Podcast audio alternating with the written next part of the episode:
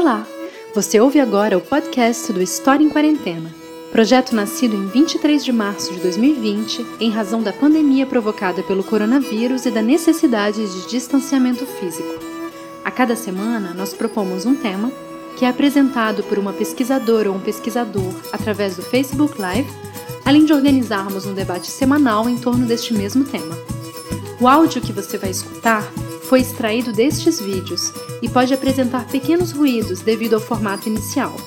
Esperamos que esse podcast facilite o acesso a um conteúdo que consideramos muito importante. Eu sou Natália Guerelos e desejo a você uma boa escuta. Hoje você acompanha a temática da nossa 13ª semana, intitulada Morte, Luto, Trauma. Nossa convidada é Alejandra Londonho, ativista em processos políticos lésbico-feministas contra o racismo e da esquerda social. Atualmente, ela é integrante da revista Maré e da Rede Feminista Antimilitarista de Medellín, na Colômbia. O título da sua fala é Dialogar o passado para sanar o presente e construir novos futuros. Que ya podemos empezar eh, a conversar, que ya podemos empezar la charla. Eh, quiero confirmar si se escucha el audio, si me puede decir alguna de las personas que está eh, conectada en este momento, si se está escuchando bien. No soy muy experta en estos medios, así que les agradezco me cuenten si ya nos estamos escuchando.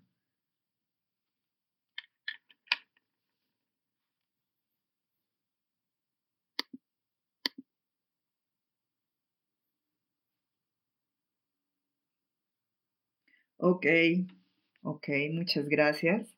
Eh, bueno, buenas tardes eh, en Colombia. Eh, muchas gracias para empezar por esta invitación que me hace Historia en Cuarentena, un espacio pues que he seguido también durante este tiempo y que nos ha traído reflexiones muy interesantes en medio de pues de este momento tan complicado que estamos viviendo. Em, me disculpo porque no hablo portugués y esta es una página escuchada eh, principalmente por personas que están en, en, Brasil. Sin embargo, me dicen los organizadores y las organizadoras eh, que ya han hecho otras conversaciones en español y que nos ha funcionado bien. Así que voy a intentar hablar pues despacio para que podamos como entendernos en estos dos, en estos dos idiomas. Entonces agradezco esta invitación y pues vamos a empezar porque la idea es que yo esté media hora aproximadamente dialogando, conversando y que luego ya abramos un espacio para un diálogo con las personas que nos están acompañando, que creo que esa es la parte fundamental. Em, bueno, para empezar, em, decir que Historia en Cuarentena durante esta semana eh, va a dedicar sus diálogos a un tema que creo que es bastante importante que dialoguemos, sobre todo en estos países. Muerte, luto y trauma se llama. Eh, y yo específicamente eh, asumí conversar sobre eh, la necesidad de que pensemos, dialoguemos, hablemos sobre el pasado, conozcamos el pasado, em, para pensarnos justamente cómo construir este presente que vivimos. Ahorita lo voy a desarrollar un poco mejor, eh, pero digamos que ese es el tema central de esta, de esta conversación que vamos a tener en este rato. Entonces, pues bueno, aquí hay unas ideas que yo quiero como resaltar porque creo que es un tema muy amplio y además porque quiero que la muerte, el luto y el trauma desde una perspectiva histórica, desde una mirada histórica, eh, lo pensemos en una clave más estructural, más colectiva eh, y no individual, como suele pensarse, digamos, el trauma. No tengo una pretensión de abordar además un enfoque psicológico, eh, por el contrario, insisto, es un, es un abordaje más histórico de este, de este problema. Para empezar, pues decir que la historia eh, como disciplina, y eso creo que lo conocen muy bien quienes participan de este espacio, la historia como disciplina es un campo de tensiones, de disputas, eh, que por supuesto debe ser revisado, analizado, discutido. Ha sido un campo además de construcción de saberes hegemónicos, aunque por supuesto, como en todo, dinámica o en toda relación de poder siempre hay fisuras, ¿sí? No podemos, digamos, solo leerlo desde la totalidad. Em, pero bueno, este es un debate que, digamos, quería enunciar este, este asunto de, de la disciplina histórica y todo lo que hay allí como campo de tensión, pero no es un debate sobre el que me voy a, sobre el que voy a profundizar en esta conversación porque no me daría el tiempo. Hay dos tópicos de análisis, ¿sí? Para esta conversación en los que me interesa profundizar.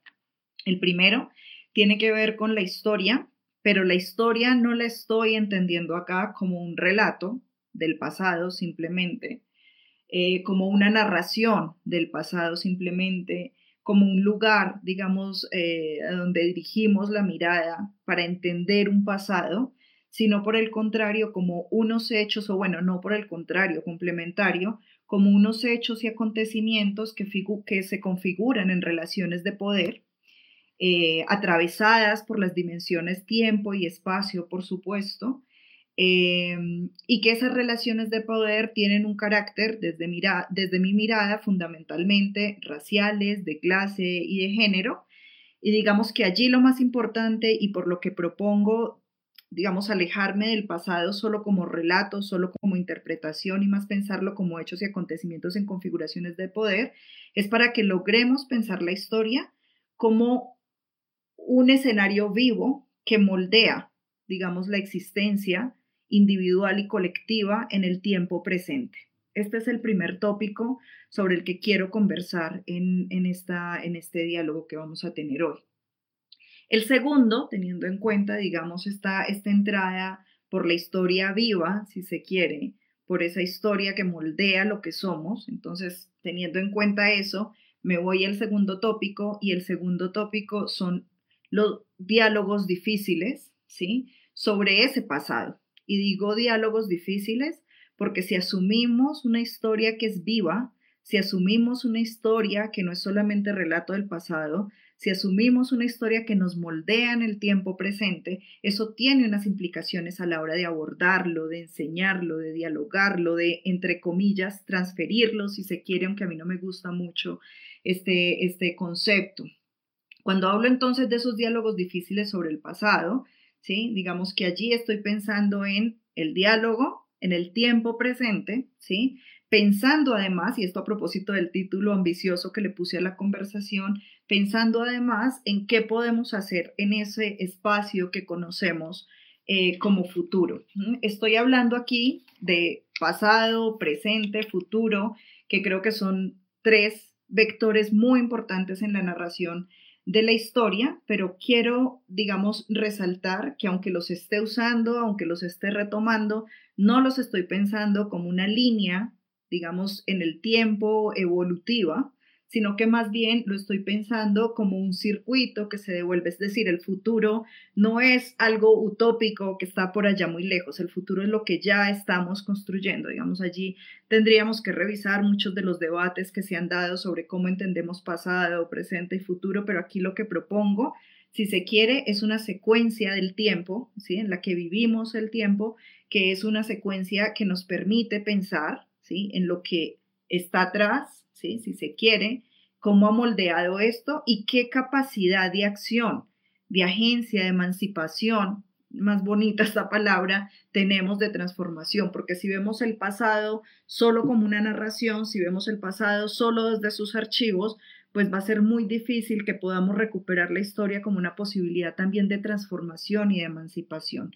Entonces quiero como resaltar esto, a pesar de que allí estemos hablando de estas tres vectores, digamos, del tiempo desde un lenguaje colonial y eurocentrado, que es una cárcel grande en la que, en la que nos movemos, no están pensadas como una línea de tiempo o como unas secuencias, si se quiere, evolutivas.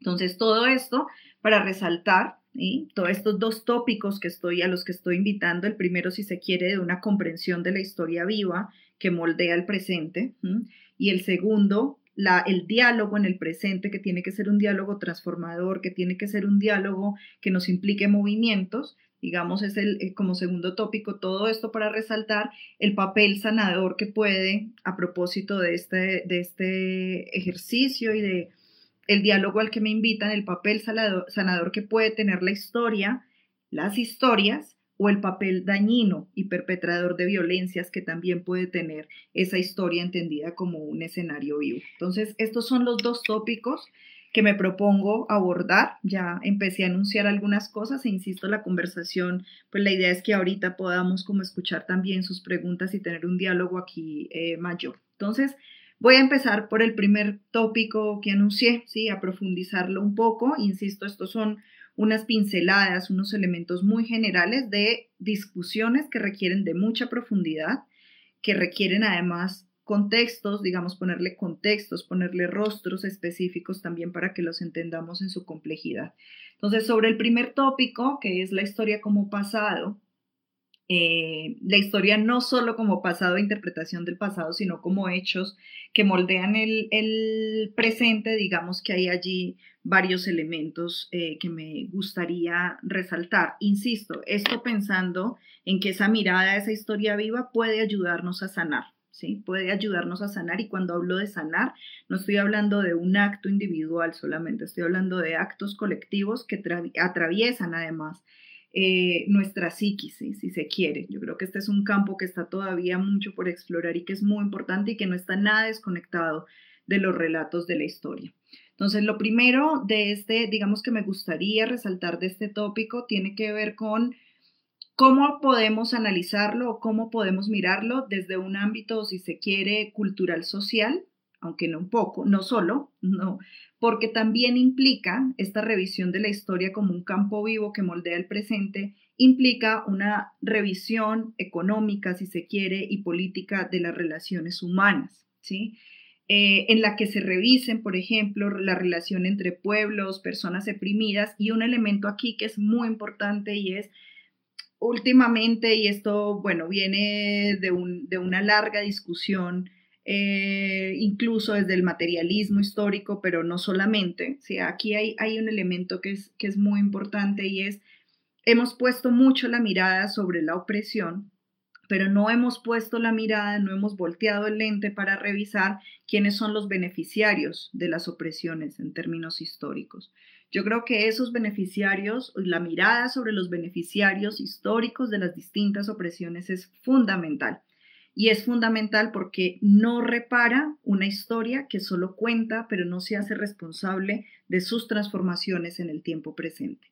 No, le, no reparamos solo a través de una narrativa, ¿sí? No reparamos solo contando, no reparamos solo, ese es un, ese es un campo, digamos que en el escenario de las memorias, digamos, y de la, y de la reparación simbólica es muy importante, y esto por supuesto en, en las discusiones sobre justicia transicional, me perdonen estar mezclando tantos elementos, es fundamental, pero no es el único campo. Aquí hay unos elementos que tienen que ver con reparaciones, ¿sí? Digamos, con reparaciones que son también materiales, porque no podemos pensar la sanación sin esta dimensión estructural, pues desde, desde mi lectura, y eso implica no solamente una revisión de quienes han sido oprimidos, ¿sí? en términos, insisto, raciales, de clase, de género, sino además quienes se han beneficiado de esas opresiones, porque allí es donde viene ahorita el segundo componente y es allí es donde viene un ejercicio de desacomodar, no solo de narrar, sino de desacomodar y qué lugares tenemos que ocupar y hacia dónde nos tenemos que mover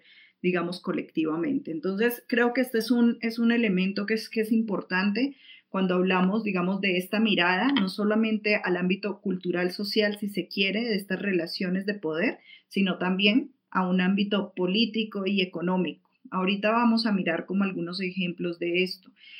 Y fundamentalmente nos hacemos esta pregunta porque como diría la escritora eh, Maya Cachique, que yo casi siempre cito, eh, Aura Cume, de Guatemala, dice, ella se hace una pregunta que es una pregunta muy importante y es, ¿cómo llegamos a ser lo que somos para llegar a ser lo que queremos ser? O sea, esta, esta pregunta creo que es una pregunta eh, justamente que tiene que ver, ¿sí? que puede resumir en buena medida este primer tópico del que me estoy proponiendo hablar con ustedes en este momento.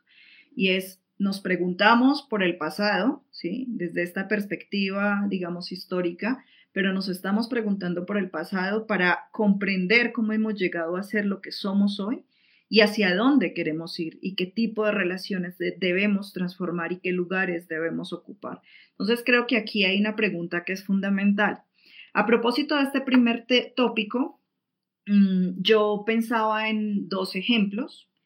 Uno es un ejemplo, pues que me disculpan, tiene que ver mucho con lo que está pasando hoy, que no está pasando hoy, que viene pasando hace siglos, pero que hoy estamos frente a un escenario de movilización, digamos, internacional muy importante em, en torno a lo que ha pasado, digamos, eh, en, Estados Unidos.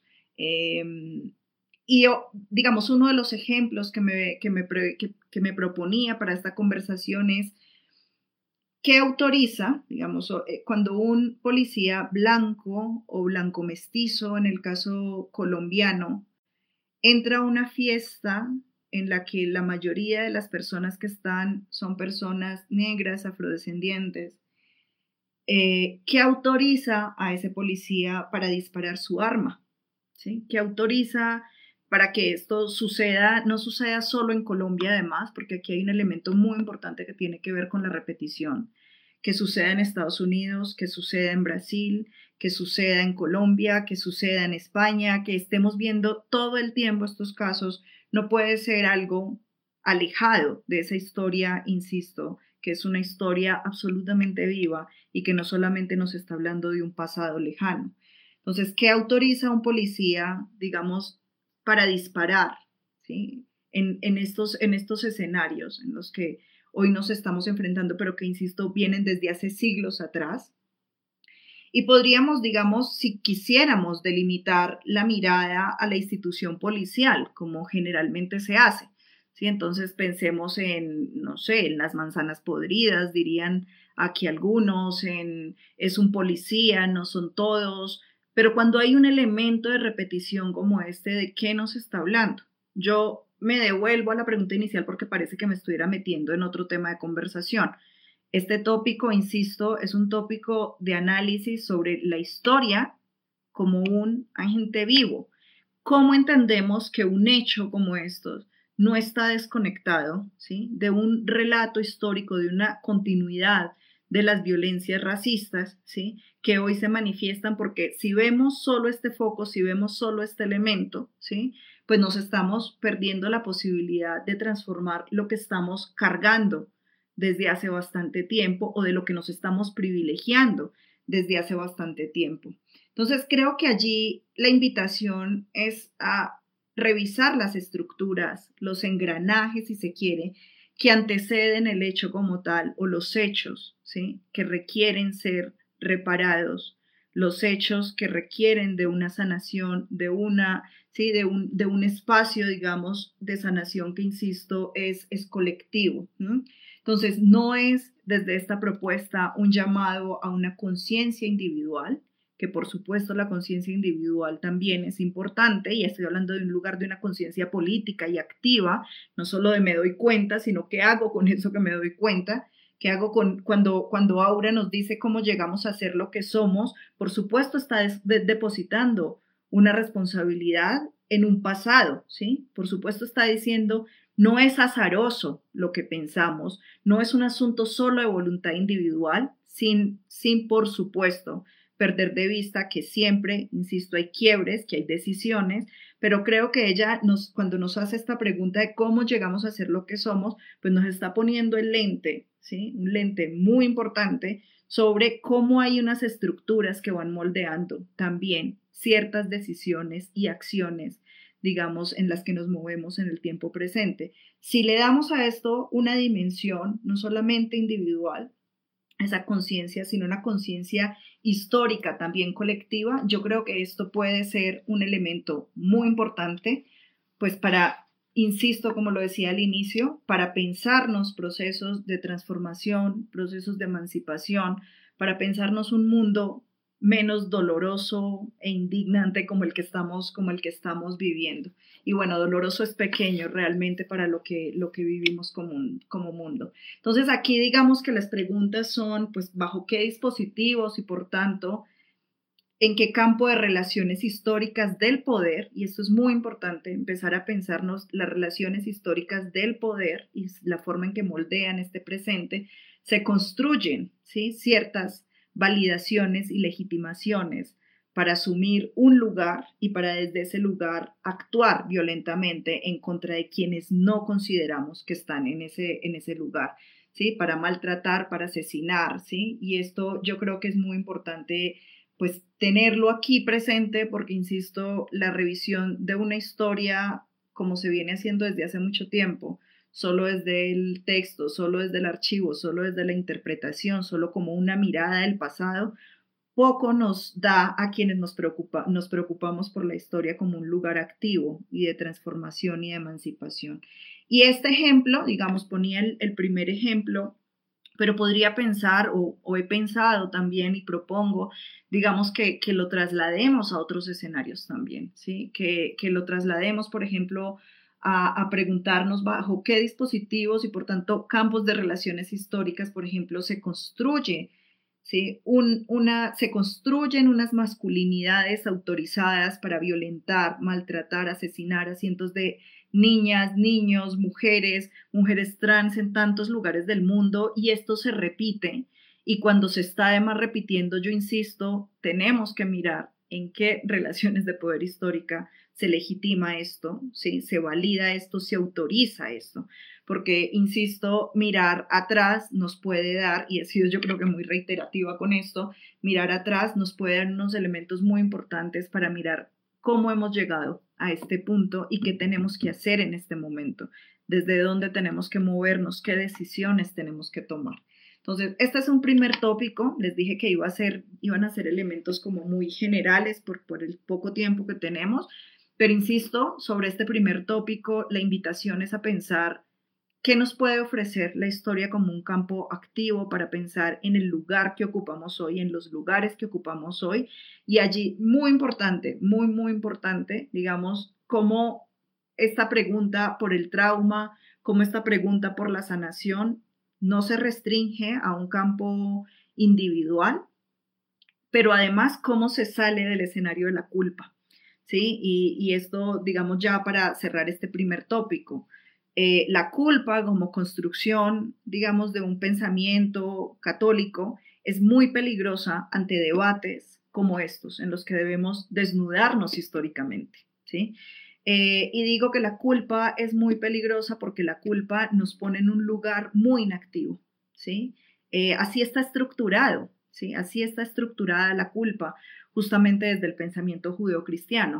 ¿Cómo pasamos de la culpa a la responsabilidad? a la responsabilidad histórica, ¿sí? Para tomar acciones, para tomar medidas, para que la sanación realmente sea un proceso de fondo, porque no sano solo yo, no, sana solo, no sana solo una comunidad, tenemos que sanar atrás un mapa, y es un mapa muy largo, ancestral. Eh, insisto, que sanar atrás también implica mirar atrás de qué nos tenemos que responsabilizar, ¿sí? Entonces, esto digamos que allí hay un diálogo que creo que es, que es importante. El segundo tópico que les, que les propuse para, para o que, que, me propuse para esta conversación tiene que ver ya con el escenario del diálogo, eh, la enseñanza, la, algunos le dicen la transmisión, digamos, de la, de la historia, si se quiere, sin perder de vista que está conectado a la noción de historia de la que estaba, de la que hice algunas enunciaciones hace un momento, esa historia viva que moldea presente, ¿sí? Entonces, allí, eh, digamos que hay un campo, varios campos, digamos que son fundamentales para entender, digamos, los, los relatos, eh, esos relatos del pasado y qué hacemos y cómo transmitimos, porque nosotros tenemos una relación permanente, yo creo, con el pasado. Es una, es una relación a veces muy corta en países como Colombia, no sé, en otros lugares, pero en países como Colombia, eh, digamos que masificados, si se quiere, hay una relación muy corta con la historia, ¿sí? Pareciera que mi historia está vinculada a mi vida y a la vida de mis abuelas quizás, pero si llega hasta ahí y no, no vamos más atrás, no entendemos ese mapa más largo y más complejo, pero hay una relación permanente, ¿sí? Hay una relación permanente allí. Entonces, hay unos campos, digamos, en donde se disputa la transmisión, la enseñanza, el diálogo en torno a esas historias. Yo creo que uno de esos campos que es fundamental tiene que ver con los relatos que uno encuentra dentro de las luchas organizativas. Eh, en las luchas organizativas, feministas, antirracistas, bueno, desde lo que yo digamos, puedo conocer, pero incluso en algunos procesos de izquierda hay una, hay una, una, rememoración, una, digamos, hay una alusión permanente, perdón, hay una alusión permanente al pasado, a contarnos de dónde venimos. Entonces creo que este es un campo en el que se da justamente esta transmisión, en el que hablamos, digamos, permanentemente de una relación con el pasado muchas veces un pasado muy desconectado de lo que somos. Y allí entonces vamos entrando, digamos, en conversación con este segundo tópico, si se quiere. Hay otro que tiene que ver con las dinámicas comunitarias y en las dinámicas comunitarias también, digamos, la transmisión permanente de saberes, de conocimientos, de sentidos de la vida, porque es que en esa transmisión, ah, yo insisto que no me gusta la transmisión, pero todavía no, no, no tengo la palabra digamos, para, para nombrarlo de otra manera, en este diálogo, si se quiere, sobre ese pasado, no solamente estoy creando sentido hacia atrás, sino que estoy dándole sentido a la vida misma y a lo que somos. Mm, entonces creo que allí hay otro campo que es muy importante en los que se transmite, en los que se dialoga en torno a un pasado y a lo que somos a partir de ese pasado. Y hay otro escenario que es muy importante, eh, pues en el que vengo trabajando hace un tiempo también, que es la escuela, ¿sí? Eh, y cómo se enseña en la escuela la historia. Entonces, estoy hablando de la transmisión, si se quiere, el diálogo, eh, la conversación sobre lo que hemos sido, sobre lo que somos, en algunos escenarios, y digo aquí son fundamentales los escenarios organizativos, las dinámicas comunitarias, pero además, ¿sí? digamos, también la escuela es un espacio allí fundamental. Quisiera pensar o quiero pensar en dos de estos escenarios, las luchas organizativas y la escuela, ¿sí? Es en los dos que, bueno, me voy a detener más en el segundo, pero quiero pensar en esos dos escenarios por algo que resaltaba ahorita, y es que muchas veces lo que se enseña allí está completamente desconectado de lo que somos. Y eso es un elemento que tendremos que analizar con más detenimiento. Yo enuncio, yo estoy enunciando aquí algunos aspectos, pero creo que, que eso hay que revisarlo, sí, hay que revisarlo porque si el relato del pasado para sanar, o bueno, sin una intención de sanación, si el relato del pasado es un relato desconectado de lo que somos, es muy difícil que se vuelva un relato de sanación. Digamos que allí hay, hay otra, pueden haber otras intenciones de conocimiento, de acercamiento a unos discursos, pero no necesariamente un relato para pensarnos este presente e insisto, la sanación pensada como un ejercicio colectivo que revisa unos mapas históricos, que se hace cargo de las responsabilidades en esos mapas históricos, pero que también reclama lo que tenga que reclamar en este tiempo presente. La escuela, y esta ha sido un, bueno, una de las experiencias, digamos, eh, bonitas en términos laborales que tuve, fue con el Centro Nacional de Memoria Histórica en Colombia y allí con el equipo de pedagogía, un equipo muy bello, tuvimos muchas conversaciones sobre la enseñanza de las memorias del conflicto armado en, de Colombia en la escuela y esto qué implicaciones tiene. No me voy a detener mucho en, en todo lo que allí avanzamos, pero hay varios elementos que yo creo que son importantes para problematizar en la escuela. Primero, la escuela entendida también como un campo de disputa. ¿Sí? Y eh, de esto ha corrido mucha tinta, se ha escrito mucho, se ha debatido bastante, si digamos la escuela como un escenario de disputa y un escenario de disputa no solamente de sentidos y representaciones, un escenario de disputas también políticas, económicas y en el caso de Colombia, un escenario de disputas militares además, ¿sí? Que ha impactado muchísimo eh, a la población. Ahora, no quedándonos en la pregunta por eh, la escuela como campo de, de disputa o la escuela como un dispositivo, digamos, en donde se movilizan eh, ciertas ideologías necesarias para ciertas estructuras, para estructuras de poder, digamos, no, no, no quedándonos allí, sino pensando en que en la escuela también hay fisuras, ¿sí? En que en la escuela también es un espacio de socialización fundamental, que en la escuela se crean sentidos, que en la escuela se reafirman o se golpean las identidades, que la escuela es un espacio digamos, eh, no sé, para el caso de Colombia hay lugares donde lo único que uno encuentra en términos de presencia, por ejemplo, estatal, puede ser una escuela, una escuela, en unas condiciones nefastas, ¿sí? Pero una escuela donde los niños y las niñas pueden encontrar un espacio de socialización y donde se supone vamos a acceder a unos conocimientos que necesitamos, una lógica de que ir a la escuela es avanzar, es conocer, es acceder, ¿sí? Entonces, insisto, no nos vamos a quedar en el debate de la escuela como campo de disputa, lo que más bien vamos a pensar en esa escuela donde también hay fisuras, ¿sí? que también ha sido importante para muchas personas, para muchas subjetividades, incluso escuelas que se vuelven, se convierten en un espacio comunitario, ¿sí? Las escuelas rurales en Colombia son eso también, o en muchos sectores son eso. Entonces vamos a pensar que implica hablar del pasado, ¿sí? Del pasado, de pasados violentos, de pasados dolorosos en ese escenario de la escuela. Insisto, sin meternos al campo de disputa y tensiones que tendría que ser otra, otra conversación. Entonces, creo que allí y por lo, desde lo que trabajamos en, en centro de memoria en, en, en, un determinado momento, pero yo digamos que también he venido pensando esto más allá porque siento que no se restringe a la mirada sobre el conflicto armado, sino a pasados violentos, digamos que vienen de mucho más atrás que vienen desde los procesos de colonización, ¿sí? desde el genocidio colonial, porque allí no hubo pues ninguna conquista y que, insisto, si no sanamos hasta allá, pues va a ser muy difícil realmente lograr unas transformaciones en este tiempo que vivimos. Entonces, en ese diálogo en la escuela, yo creo que hay unos elementos, unos tips que son fundamentales y que de hecho, pues quien me invitó a este diálogo quería que pusiera más el lente allí, pero bueno, me, me amplía otras cosas Digamos que hay, hay unos elementos que nosotros encontramos que eran muy importantes.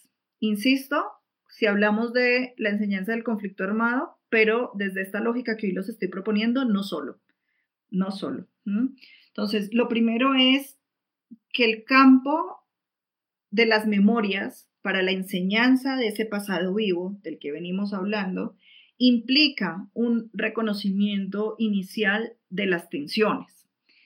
Eh, eso suena, uh, yo creo que repetido, eso suena, pero a eso hay que ponerle profundidad, eso hay que ponerle profundidad, porque entender el pasado es entender los lugares que, que ocupamos hoy y que hemos ocupado hacia atrás. Y muchas veces no queremos ver esos lugares y no queremos ver esos lugares por una cosa fundamental y es que no nos queremos hacer cargo de ellos en el tiempo presente. ¿sí?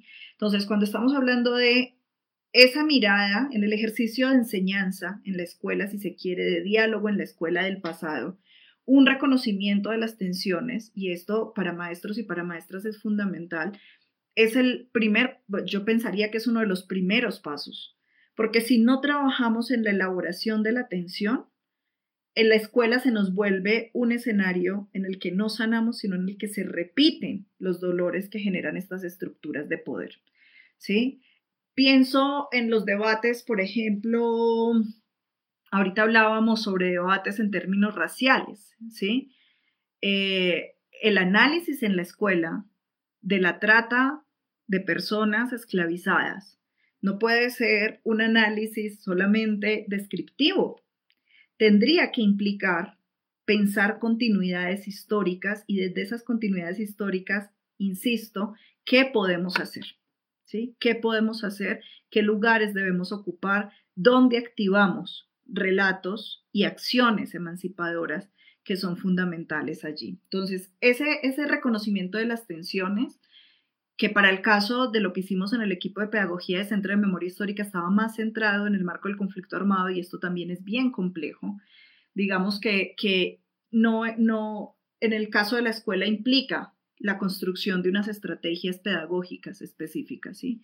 ¿Cómo estamos pensando el diálogo en países, por ejemplo, donde el diálogo de diferentes, de opuestos, es un campo de batalla y no un campo de reconocimiento, de elaboración y para caminar hacia lo que estamos viviendo, ¿sí? Entonces, creo que allí hay un elemento como muy importante porque en Colombia, y esto pues lo pongo así como una generalidad, en Colombia por lo menos yo siento que el conflicto, yo creo que esto lo han dicho muchas personas, el conflicto no, no, solamente, no solamente es un espacio en el que se disputan actores armados.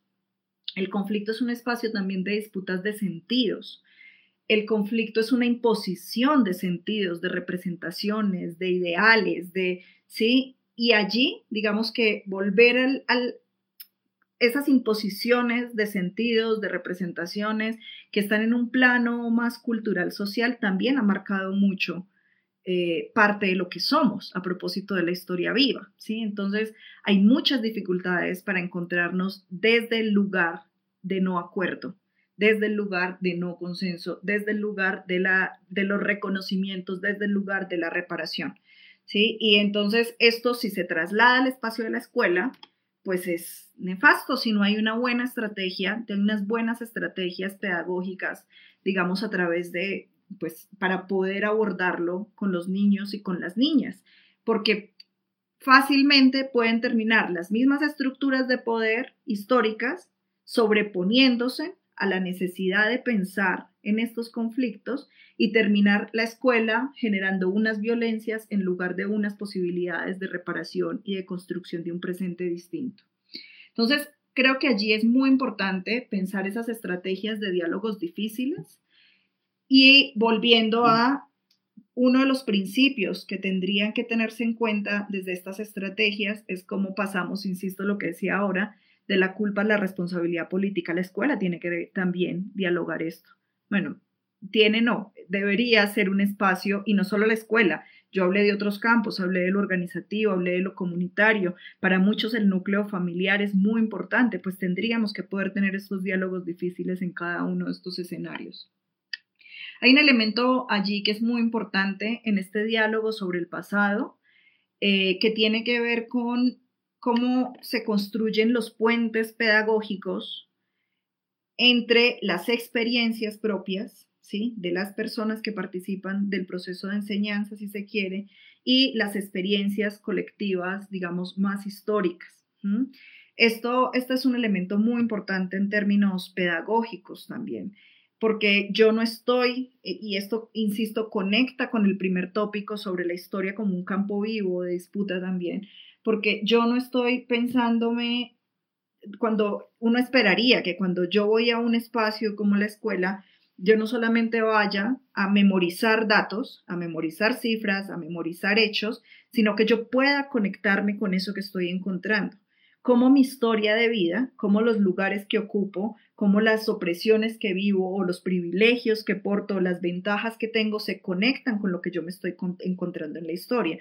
En esa medida, digamos, el trabajo que realizábamos desde el, desde el centro de memoria se preocupaba mucho por el lugar del estudiante, por el lugar de la maestra o el maestro, quién es, de dónde viene, de qué historia, cómo esa historia dialoga allí, pero además cómo ha sido moldeado su presente a través de historias que vienen de más atrás. Entonces, esto por supuesto es un ejercicio de mucho cuidado, por supuesto es un, un ejercicio de mucho cuidado que implica, digamos, todas unas elaboraciones, un trabajo fuerte eh, con maestros, maestras y toda la red que hay alrededor, pero que creemos, en ese, en ese momento pensábamos que era muy importante. Nosotros lo pensábamos en el marco del conflicto, ¿sí? ¿Cómo hacemos puente con las experiencias? ¿Quién soy yo? ¿Quiénes somos nosotros? Para pensar en qué nos viene y hacia dónde es que vamos con esta vaina, ¿sí? Pero insisto, si eso lo llevamos a más largo plazo, ¿sí? si eso lo pensamos en una historia más amplia, pues allí deben haber unas, unas implicaciones distintas. Y esto, pues para ir cerrando, yo sé que estoy enunciando muchas cosas y bueno, cada una requiere de una profundidad particular, pero digamos aquí esto, este espacio de la escuela, cómo puede convertirse en un espacio para sanar y para reparar, e insisto, no para volver ¿sí? sobre, sobre hechos dolorosos o que se convierta en un escenario de perpetuación de violencia, ¿sí? Entonces, allí la escuela, ¿sí? Como desde sus fisuras, la escuela en la que es posible, la escuela en la que podemos dialogar, la escuela, la escuela en la que podemos transformar, ¿sí? Es una escuela, digamos, que por supuesto valora ese pasado, pero valora ese pasado como una experiencia viva, cultiva algo que a mí en principio no me gustaba mucho esta palabra, pero bueno, ahora la estamos usando un poco más, que es la empatía, ¿sí? Pero una empatía, yo insisto, activa, ¿sí? activa y que implica compromisos, que implica movimientos, que implica desacomodamientos, que implica revisiones profundas y que creo que esa mirada un poco más estructural y no solo miradas individuales nos pueden llevar a procesos de sanación históricos, si se quiere, más profundos. Para cerrar, yo quisiera, digamos, cerrar con una anécdota. Eh, cuando yo tenía como 19, no, yo más, 22 años más o menos, em, estaba dentro de un proceso, una organización, la organización es la Red Feminista Antimilitarista de Medellín, Colombia, eh, y en ese momento era una organización mixta, éramos hombres, mujeres y llegaban muchas personas, sobre todo de procedencias populares. Em, y en algún momento nosotras mujeres empezamos a reunirnos, las construidas como mujeres empezamos a reunirnos y en ese diálogo eh, empezaron a aparecer conversaciones muy fuertes mm, sobre violencias sexuales eh, hacia nosotras. El diálogo surgió muy espontáneamente, pero la posibilidad de saber que no era solo mi experiencia y darnos cuenta que todas estábamos atravesadas por una historia común de violencias sexuales en la familia, en, sí, de, digamos, violencias sexuales de muchos, de muchos tipos, nos dio a nosotros la posibilidad de empezar un camino de sanación, ¿sí? Que no digo que esté terminado, que no digo que allí se cierra, pero nos dio la posibilidad de empezar un camino de sanación el hecho de que entendiéramos que no era mi vergüenza, mi problema, mi silencio, sino que le diéramos una dimensión estructural al entender que estábamos 20 mujeres en ese momento sentadas y que de las 20, 19 dijeran, dijéramos, a mí también me pasó. A mí me pasó con el tío, a mí me pasó con el abuelo, a mí me pasó con él. ¿Sí? Entonces, insisto, esto es historia reciente, por supuesto, estoy poniendo una anécdota, pero creo que es muy importante porque la sanación ¿sí? La, la elaboración de los duelos, cuando son duelos históricos, cuando son duelos que vienen de nuestras abuelas, tatarabuelas, ¿sí? bisabuelas, son duelos que implican una mirada estructural. Y esa mirada estructural implica, además de, esta lógica, una revisión de la historia como un proceso vivo, como un proceso con responsabilidades y con, insisto, propuestas de reparación y de acción concreta. Para nosotras fue fundamental entender que no éramos una, entender que éramos muchas y que esa mirada de que éramos muchas nos implicaba, nos invitaba a organizarnos y a generar cosas para que eso no se siguiera repitiendo. Y lo seguimos haciendo hasta el día de hoy. Entonces, quiero cerrar con esta anécdota, que espero pues sí logre eh, como eh, allí mostrar un poco de estos elementos o articular algunos de los elementos que estoy proponiendo en este diálogo. Y pues con esto cerraría, pues ya me pasé del tiempo, eh, pues para que nos escuchemos y para mirar algunas preguntas eh, que, que puedan surgir. Entonces voy a revisar qué preguntas tenemos.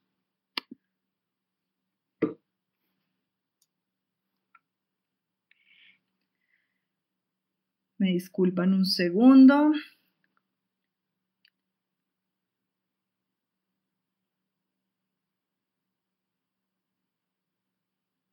Bueno, voy a empezar por una pregunta que hace Lucas, que dice, eh, Alejandra, ¿usted considera que la historia puede ayudar a pensar aquello que hay de específico en la violencia de Estado cometida en ciertos contextos de guerra o dictadura? Al mismo tiempo que lleva a considerar a aquellas que hay más estructurales en las sociedades, por ejemplo, el racismo o el patriarcado. Em, sí, Lucas, definitivamente yo creo que la historia, pero pues depende, ¿no? Y es justamente yo creo que parte de lo que tenemos que dialogar. La historia como disciplina en sí misma no necesariamente nos va a garantizar esto, ¿sí? Allí tiene que haber una decisión, Allí tienen que haber unas decisiones políticas de quien pone el lente, digamos, en, la historia y en, ese, en la historia, como la comprensión de ese pasado activo en el, en el presente. Creo que una comprensión de la historia, incluso en el campo disciplinar, ya vemos quienes estamos hace mucho rato también como poniendo estos debates, pues incluso en el campo eh, disciplinar creo que también esto es posible, pero insisto, implica una decisión, implica un ejercicio de, de conciencia y de una conciencia activa, porque la conciencia no puede ser solo me doy cuenta, sino qué hago con esto que estoy identificando. Entonces yo estoy convencida de que la historia puede ayudarnos a pensar en lo que hay específico en la violencia de Estado, ¿sí? Eh, para el caso de Colombia en un conflicto armado, para el caso de Brasil o de República Dominicana, de Argentina, digamos, para entender eh, las dictaduras, pero creo que allí además los aportes que han hecho los procesos de memoria histórica son fundamentales porque no nos dejan solo en la discusión disciplinar, si se quiere, y de comprensión y de interpretación, sino que nos ayudan a pensar lo que tenemos que hacer, digamos, con esas particularidades y esas especificidades en el, en el tiempo presente. Entonces, definitivamente yo creo que la historia nos puede ayudar a pensar en eso específico, pero también, y, esto es cuando ponen lo específico, eh, el compañero que hace esta pregunta creo que nos pone allí otro elemento que es muy importante, y es que lo específico, digamos, la especificidad no solamente tiene que ver con, la, con unas dinámicas, si se quiere, em, específicas, valga la redundancia, sino que tiene que ver también con los lugares de enunciación, ¿sí? con el punto, digamos, en el que se ubican eh, las experiencias y esto es muy importante porque el principio que unifica y que nos mira como universales, ¿sí? también debe dislocarse desde la historia para entender especificidades sin perder de vista las conexiones globales y más en estos tiempos y universales que hay allí. Em, Mariana, bueno, espero estarle, estar respondiendo. Estos diálogos así son un poco raros porque no hay otra persona directamente interlocutando, entonces me cuesta, pero bueno, espero estar siendo pues eh, clara con lo que estoy aquí poniendo. Mariana Meneses dice, ¿crees que esa falta de conciencia histórica se relaciona con la idea de identidad y pertenencia de los sujetos y comunidades en Colombia? ¿Qué ejercicio puede ayudar a generar estas identidades?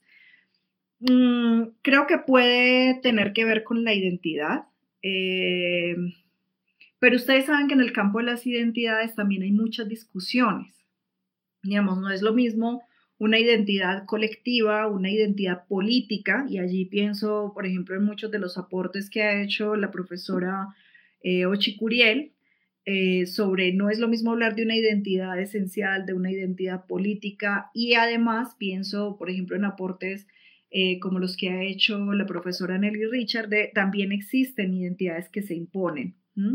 Entonces, esta pregunta por la identidad es una pregunta que puede tener muchas aristas, yo creo, pero que es muy importante porque efectivamente hay unas disputas en ese campo de la, de, la narración del pasado y allí se imponen, por supuesto, identidades. ¿sí? Se imponen identidades nacionales, se imponen ciertas identidades asociadas con dinámicas económicas, políticas, el relato histórico puede, de hecho, y eso, y eso pasa mucho en el escenario de la escuela, imponer ciertas identidades.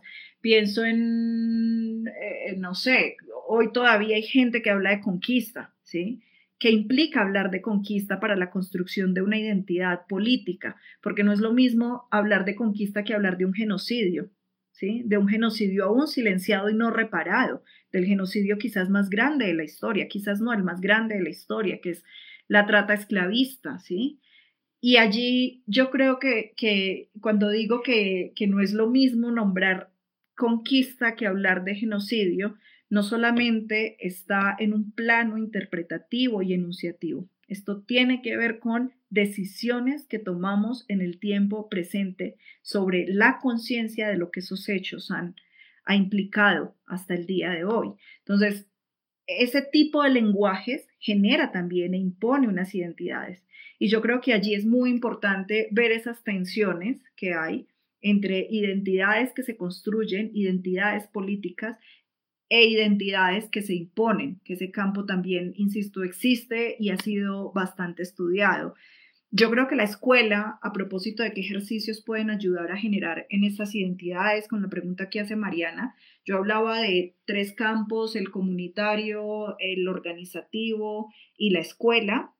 Yo creo que son escenarios fundamentales para la construcción de identidades políticas que yo, pues desde mi perspectiva, son identidades más interesantes que identidades que nos esencialicen, que nos pongan en lugares fijos o que se nos impongan desde afuera en ejercicios de poder. Entonces creo que estos son escenarios muy importantes para recuperación, para esa recuperación histórica de las identidades, porque efectivamente en las identidades también puede o hay un lugar muy importante de conciencia para construir procesos de cambio, de transformación, de emancipación. Hay otra pregunta que hace Nilin Seijas. ¿Cómo contar con las familias en este, en este movimiento de enseñanza sobre las tensiones? porque es fuerte generalmente porque mostrar estas tensiones llevan batallas para los hogares y generan discusiones duras que confunden y hacen que los jóvenes rechacen estas discusiones. Entonces nos vamos con esta pregunta que hace Nirilin al espacio de la escuela, porque allí es donde ella lo está, lo está poniendo. Yo creo que, que, y esto vuelvo a los diálogos que he tenido con maestros, maestras, eh, y pues un espacio del que yo también he hecho parte y lo, y lo que construimos en el Centro Nacional de Memoria Histórica y es la familia, e incluso aunque las feministas le demos o le hayamos dado duro a las familias o le demos, es un espacio muy importante. Sigue siendo un espacio muy importante, sigue siendo un espacio de socialización para muchas personas. Mm, en algunos lugares y visto desde una mirada más eurocéntrica, si se quiere, bueno, aunque no solo, también puede ser una maldición para muchas personas. En la familia pasan muchas de las violencias que vivimos, eh, pero también para muchos la familia y para muchas la familia es el espacio de recomposición comunitaria y es el primer lugar que tenemos de socialización y de creación incluso de identidades. Entonces, pensando en todo esto, digamos como en esos límites, en la escuela siempre, o sea, nosotros por lo menos y nosotras pensábamos que la familia era un espacio de diálogo fundamental, porque la familia puede ser un aliado puede ser un enemigo de estos diálogos, tal y como lo pone mm, Nirlin, ¿sí? Y si la familia es un enemigo de estos diálogos, eh, pues va a ser muy difícil, aunque como siempre hay fisuras, pero va a ser muy difícil que los niños, las niñas, los jóvenes puedan avanzar, digamos, allí en, en, otro tipo de reflexiones. Sin embargo, encontramos muchas fisuras. Pero yo creo que desde este espacio específico de la escuela y la pregunta por cómo enseñamos la historia, la familia es un escenario fundamental que debemos tener en cuenta, que debemos complementar, que debemos traer ¿sí? Llamar a este tipo de conversaciones no puede estar por fuera. Y eso, insisto, tiene riesgos. O sea, no es, no es tan sencillo. Digamos, yo aquí lo planteo así de sencillo, pero yo sé, digamos que esto tiene muchos riesgos porque, insisto, en el espacio de la familia puede estar el enemigo, la enemiga, pero no solamente en el espacio de la familia, en la escuela misma. En la escuela misma. Mire, yo pienso en, mm, algunas experiencias aquí en las que se han trabajado en la escuela eh, derechos de las personas gays, lesbianas, transgénero, eh, donde la escuela misma se opone a esto, incluso que ha llevado bajo la ideología de género a muchas discusiones. Y bueno, estoy yendo para otro lado, pero lo que quiero decir es que muchas de estas discusiones llevadas a la escuela también se vuelven un riesgo para los niños y para las niñas y no podemos perder eso de vista, ¿sí? Eh, muchos de los debates en términos raciales en la escuela se vuelven un problema porque la misma maestra es racista o el mismo maestro, ¿sí? Entonces se vuelve un espacio de vulneración para mayor ¿sí? Que replica estos daños históricos en los niños y en las niñas.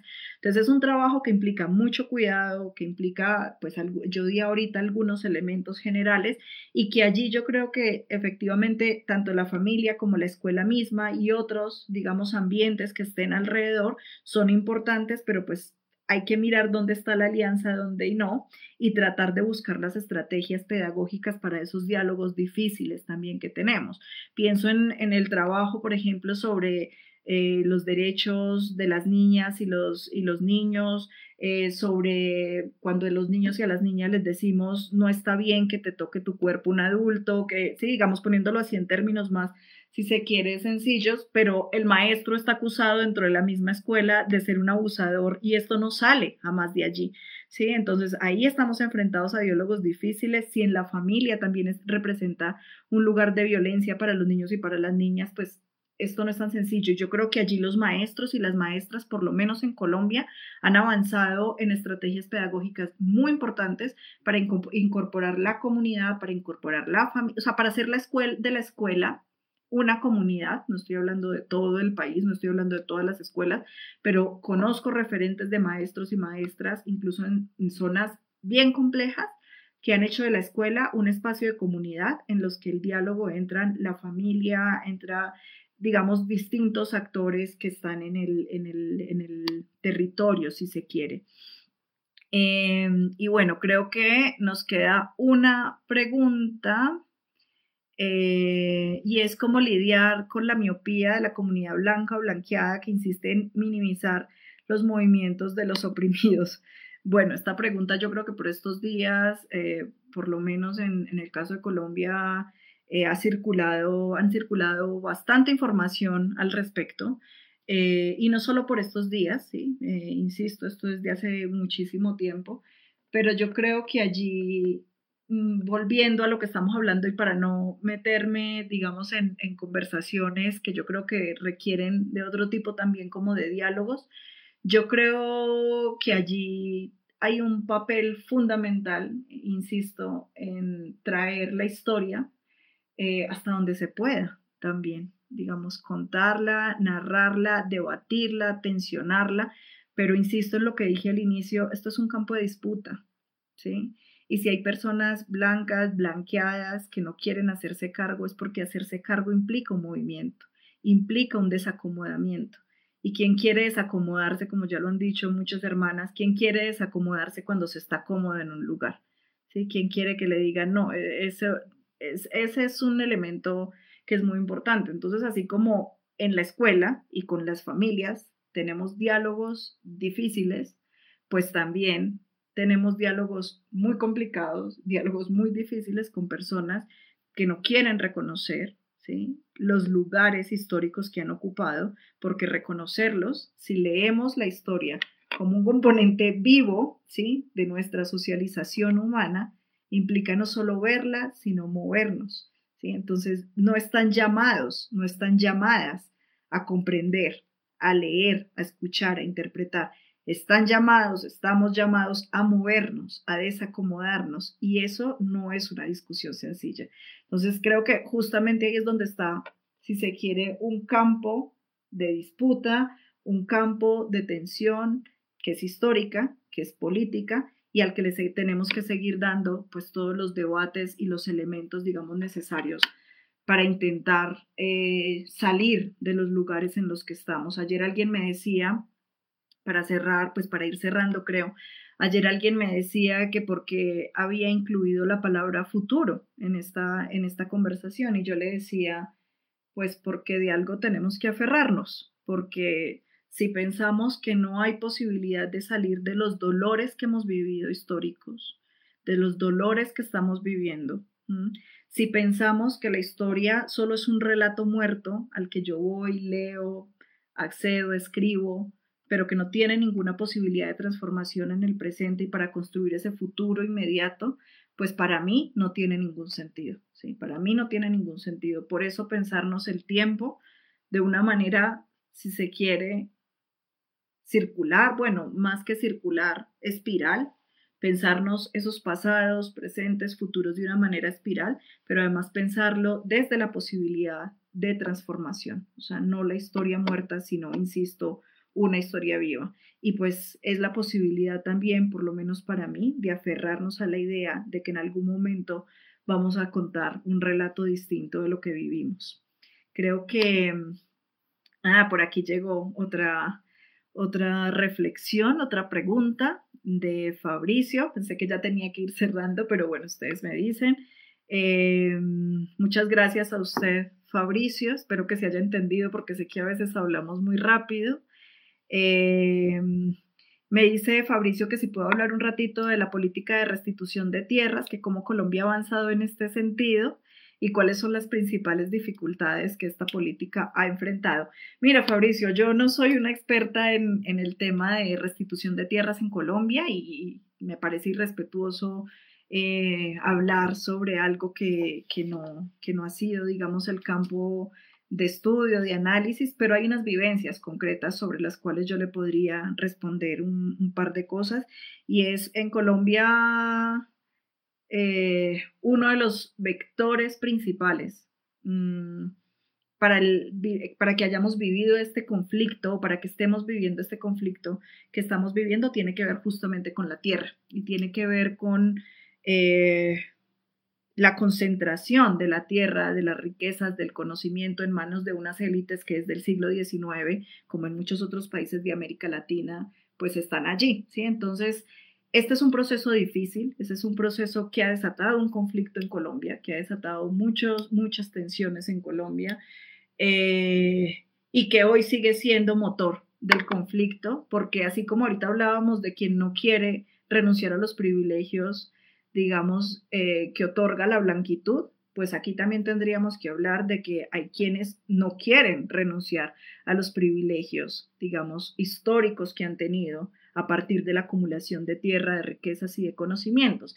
Y eso es un factor fundamental, digamos, en el, en el conflicto armado colombiano, que hay quienes lo han estudiado, digamos, con mucha, con mucha profundidad y que hoy sigue siendo el motor que le cuesta la vida, digamos, lo que, lo que activa muchos de los asesinatos eh, de las personas indígenas, negras, afrodescendientes, campesinos, ¿sí? campesinas mestizas en este país, que siguen siendo hoy asesinados por defender su tierra y más que su tierra, su territorio, porque allí hay una noción distinta, por defender el sentido de la vida que hay, digamos, en el, en el territorio por no ser despojado en un país que sigue, digamos, despojando eh, a millones de, campesinos y de campesinas. Entonces, este es un tema, insisto, Fabricio, sobre el que yo no, no, no puedo, digamos, hablar a profundidad, pero por mi experiencia, por lo que he vivido, pues puedo, digamos, compartir estos elementos y decir que sigue siendo uno de los motores principales del conflicto armado en Colombia y que le sigue costando la vida a muchos líderes y lideresas que hoy defienden su derecho al territorio. Bueno, creo que con esto ya cerramos, me están diciendo, perfecto. Pues muchas gracias a quienes se conectaron. Eh, de nuevo, muchas gracias eh, Historia en Cuarentena por invitarme a esta conversación. Espero eh, pues que podamos seguir conversando más adelante. Eh, y bueno, aquí quedan muchos elementos que son enunciaciones que tendríamos cada uno que profundizarlo, pero de nuevo reiterar que cada día es más importante que la historia deje de ser un relato empolvado eh, y que se convierta en nuestra posibilidad de pensar en este presente y en lo que estamos construyendo en el futuro más inmediato. Entonces, muchísimas gracias y pues ya nos estaremos hablando. Você acabou de ouvir o podcast do História em Quarentena, projeto organizado por Paulo César Gomes, Melanie Tuioá, Carlos Trinidad, Lucas Pedretti e eu, Natália Guerelos. Música de Sam Nóbrega. Obrigada por compartilhar este tempo conosco e até a próxima!